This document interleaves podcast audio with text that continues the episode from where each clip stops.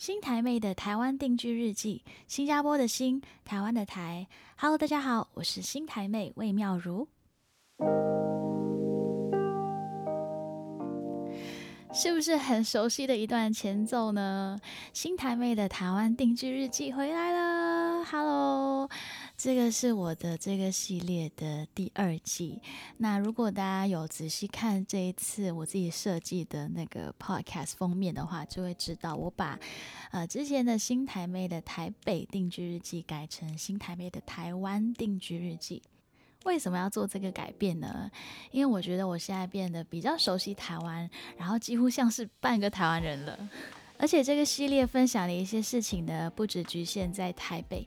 我想用一个外国人的角度去分享关于中南部、西部、东部、台北以外的一些地方。除此之外，我也会邀请一些台湾的朋友来跟我聊，然后一起录制 podcast。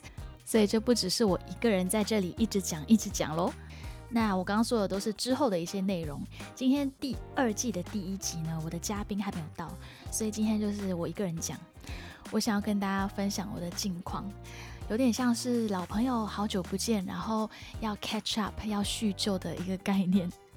我觉得非常刚巧的是，在录制这个 podcast 的这个 moment 这个当下呢，今天台湾呃政府就宣布说，呃新北市还有台北市已经进入了第三级的警戒，因为呢疫情持续在蔓延中。大家都不想要这样的事情发生嘛，所以现在唯一能做的就是待在室内。然后如果一定要出去的话呢，大家记得要口罩戴好戴满。那就趁现在有这个空档嘛，我觉得我也可以呃放慢我的脚步，然后跟大家分享说，嗯，我这几个月到底消失去哪里了，做什么事情？上一季的新台妹的台北定居日记是在一月底结束的。那现在已经是五月，所以大概是呃过了三四个月了。那其实这段期间呢，我一直在忙一个比赛，叫做台湾那么旺。其实我从去年的九月开始呢，就有在录制这个民视的节目。有在看电视的朋友应该会熟悉这个节目啦，因为它是呃民视的一个常态性的选秀节目。呃，好像是从呃。很久以前，《明日之星》，然后一直延伸到现在的台湾 Number One。老实跟大家说，呃，一开始节目组呢来密我说，呃，邀请我去参加这个比赛的时候呢，我当时是觉得，嗯，好吧，我可以去试试看，但是我也许就是 录个呃两三集就会被淘汰。OK，主要是因为呢，我太久没有参加比赛了。然后我对于比赛其实一直有所保留啊，然后呢，也甚至是有一点点阴影。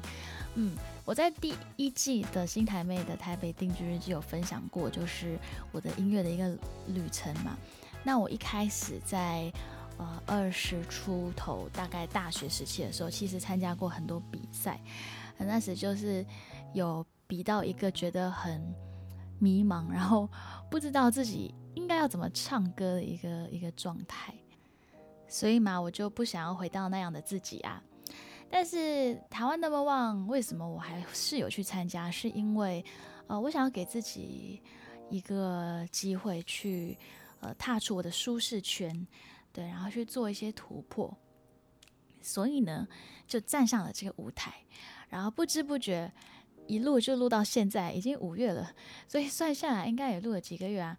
八九哎，等一下，数学很差。九十十一十二一二三四五哦，已经八个月了耶！天哪，八个月好久的一段时间。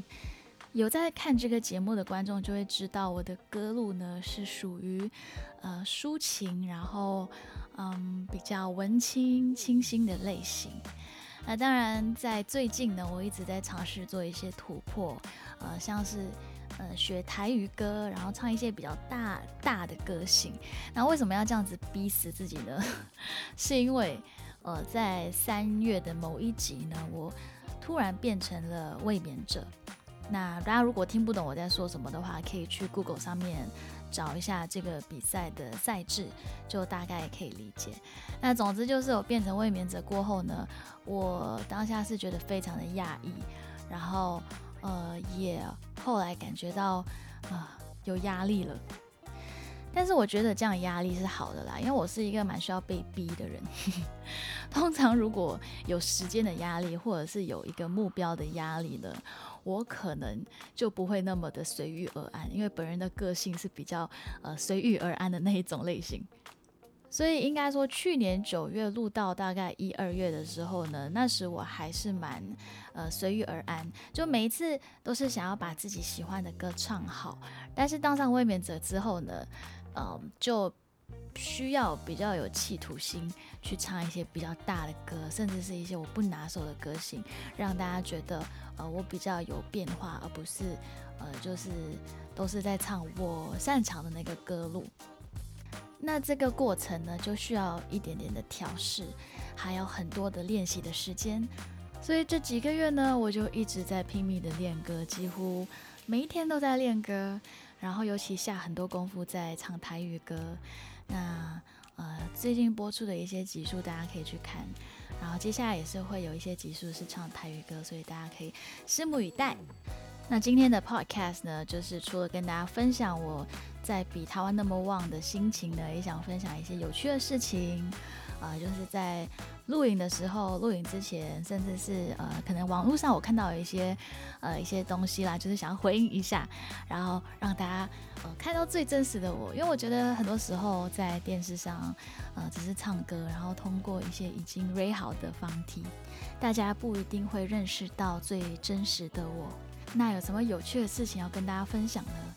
嗯，我那天去重看了我所有的比赛的。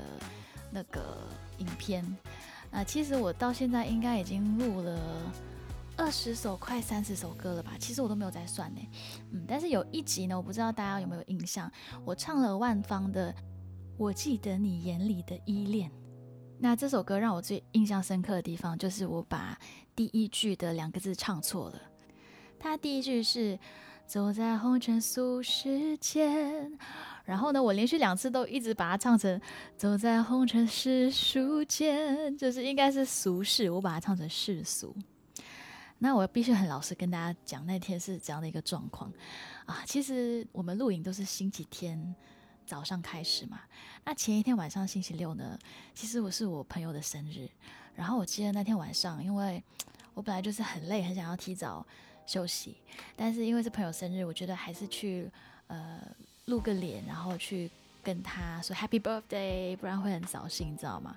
所以呢，我就去了朋友的呃生日 party，然后呢就稍微小酌了一点，但是应该说可能因为那天我本来就没有吃很多，所以我很快就觉得呃有那个。有那个头晕的感觉，其实我平时还蛮会喝的啊。上一季的 podcast 我有讲到，就是我平时其实都有在小酌，所以我不太容易会觉得醉或者头晕。可是那天应该是就是没有吃东西，然后又喝一点烈酒，所以我就当下觉得当下觉得头很晕，然后就开始有点不舒服，所以呢我就回家，然后回家就睡到呃早上，然后。到那个录影现场的时候，其实我还是在一个宿醉的状态，所以那天我在唱《我记得你眼里的依恋》的时候呢，我其实还在宿醉中。哦，我真的很害怕，这这这这个这一段跟大家分享过后会被炮轰。好，但是这是有趣的事情啊，因为我现在回想起来，我就觉得自己很好笑，就是我怎么会在录影前觉得说。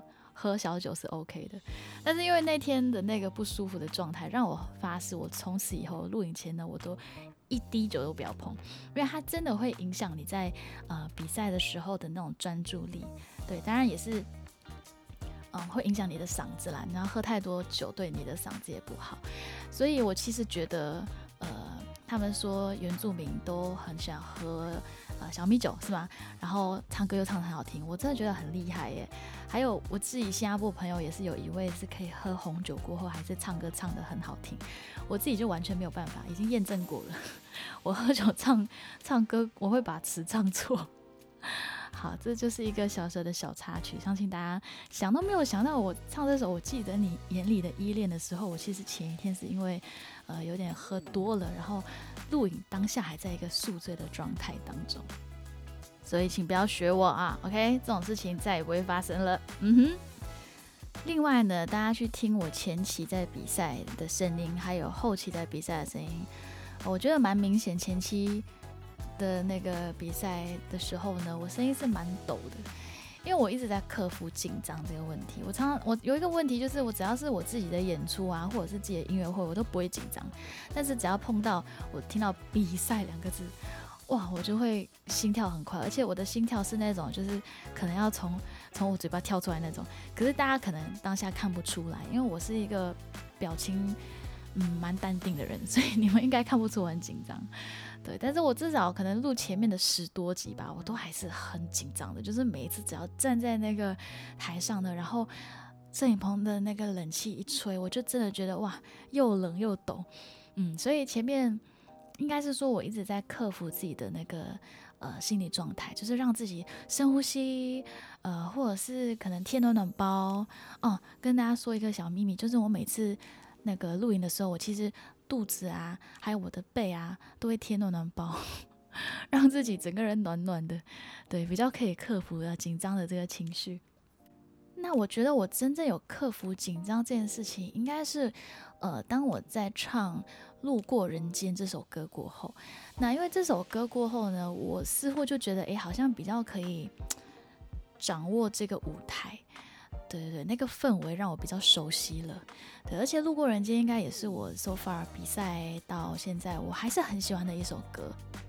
而且小小跟大家分享一下，就是那天唱完《路过人间》这首歌过后呢，接下来的一些集数，瓜哥有来跟我说，哇，那天听你唱《路过人间》过后哦，呃，我才去听这首歌，然后就发现，哎，其实你唱的不输他，而且很好听。对，所以你都会让我记得你唱的一些歌。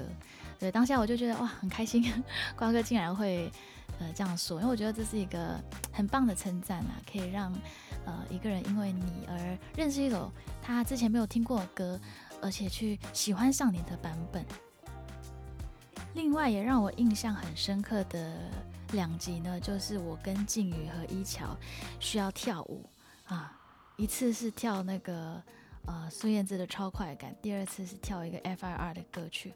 我跟你说，我真的是一个不可以跳舞的人，因为呢，呃，本人有那个同手同脚的症状，啊，肢体不是太协调，所以蔡依林真的很厉害，可以唱跳，这是很厉害的一件事情。我佩服所有的唱跳歌手，你们真的很棒，赞。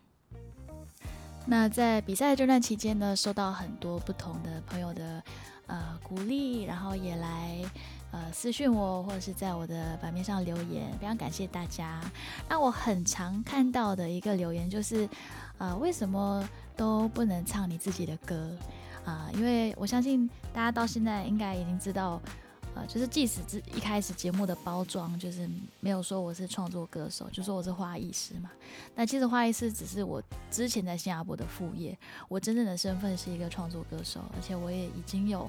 呃，很多的作品在各大的平台上面都可以听到，呃，之前发行的一些 EP 专辑还有单曲，那就有人问我说，为什么都不能唱你自己的歌？Well，因为呃，就不太能唱自创这件事情啦，就是还是要以一些大家耳熟能详的的金曲、一些经典的歌曲为主。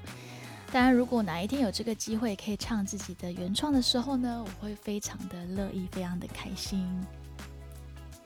好，然后当然有好的留言，也有不好的留言，像是最近因为当上卫冕者嘛，就呃难免会有一些呃不喜欢我的人会留言，然后其实我尽量是不要看啦，因为我都会觉得说。好，这些都不关我的事，我就是把我的歌唱好。但是还是偶尔会看到一些，然后比较有趣的是，哎，有人给我一个抬头叫做气音如，哎，就是因为我都是用很多的气音在唱歌嘛。其实我觉得这个抬这个抬头蛮不错的，哎，就是可以有一个东西当做是你的特点而被放大，我还蛮开心的。所以谢谢你叫我气音如，我从来都没有想过说可以有这么特别的一个 title，所以感谢你喽。我只想说，每个人都有自己的特色。嗯，我都非常喜欢大家的声音，小花的声音，玉莹的声音。呃，高娃的声音我都非常的喜欢，而且我也知道我自己的特色就是在气音这一块去做一些嗯表情还有氛围的东西，所以我想要抓紧我已经有的东西，当然在练习一些其他我不是那么强的，然后综合起来让大家听到的是呃一首好听的歌曲，这样子我就非常的满足。所以老实说，我真的没有太。在乎每一次的分数啊，还有到最后会不会毕业这件事情，嗯，我觉得一切的东西我都把它交托给上帝。当然，我也鼓励大家在看节目的时候呢，可以是抱着呃愉快快乐的心情去观赏。那我相信，只要大家听得感动、听得开心，啊，所有的歌手、所有的工作人员、制作单位都会非常的心满意足。那除此之外呢？呃，印象中还看到什么？还看到某一位网友，好像同一个网友一直在说：“哎，我唱歌的时候都闭眼睛。”其实我觉得这个还好吧。我后来有去反复看我的那个影片呢，我有开眼睛，也有闭眼睛的时候。我开眼睛的时候是镜头拉比较远的时候，然后因为本人眼镜比较小啊。啊，诶，不是眼镜，本人眼睛比较小，所以，啊，当我在开眼睛的时候，可能你看不出我的眼睛是开的，你会以为是关的，对。但其实我都有在开和关，呃，然后我觉得这应该不是问题吧，因为我闭眼睛的时候，其实在是在想要投入一首歌，呃，是在想进入一个画面。然后我觉得每个人对于唱歌都有自己的一些习惯。就是希望说可以是一个最自在的方式，站在一个舞台上把一首歌诠释出来。所以如果要回应这个网友的话呢，呃，我必须说，我还是会继续的做自己，I'll still be myself。那就是闭眼睛，然后偶尔开眼睛。虽然开眼睛的时候，也许你看不到，因为我单眼皮，但是我还是会继续的偶尔闭眼睛，偶尔开眼睛。到底为什么我需要去讲这个？我也觉得非常的奇怪。就听歌就好咩，chill chill。那这就是两个我看到比较有趣，然后印象深刻的留言。我觉得其实现在呢，这整个世界呢，都充满着很多的负能量，尤其是在疫情蔓延的情况下，其实我们的周围啊，有很多的呃 negative energy，就是不好的氛围。所以我想鼓励大家。呃，用写的方式，或者是用打字的方式记录一件，每天记录一件让你感恩的一件事情。呃，可以是你今天去早餐店买早餐，然后老板说你很漂亮之类的，我不知道。呃，就是任何的值得感恩的事情都可以。把这些生活的小确幸记录下来，这也就是为什么我还是会想要做这个第二季的新台美的台湾定居日记，把我的呃这段期间的想法、心情都记录下来跟大家分享。好，第一集的新台妹的台湾定居日记就录到这里。我们下一集呢会聊关于台语这件事情。刚刚有说嘛，我最近都在台湾的某网学台语歌。那我发现其实新加坡的那个福建话和那个潮州话跟台湾的台语真的差很多。那下一集呢再来跟大家分享这一点。我们下次见喽，拜。